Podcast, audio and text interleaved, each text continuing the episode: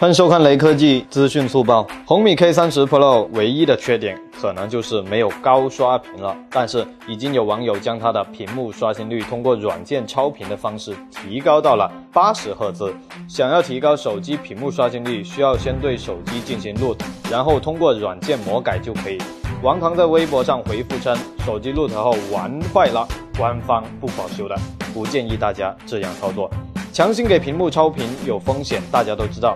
不过两千九百九十九元的高刷八六五旗舰听起来还是挺香的。最后扫码关注雷科技公众号有福利，关注并回复 P 四零价格即可获得红包，手快有，手慢无哦。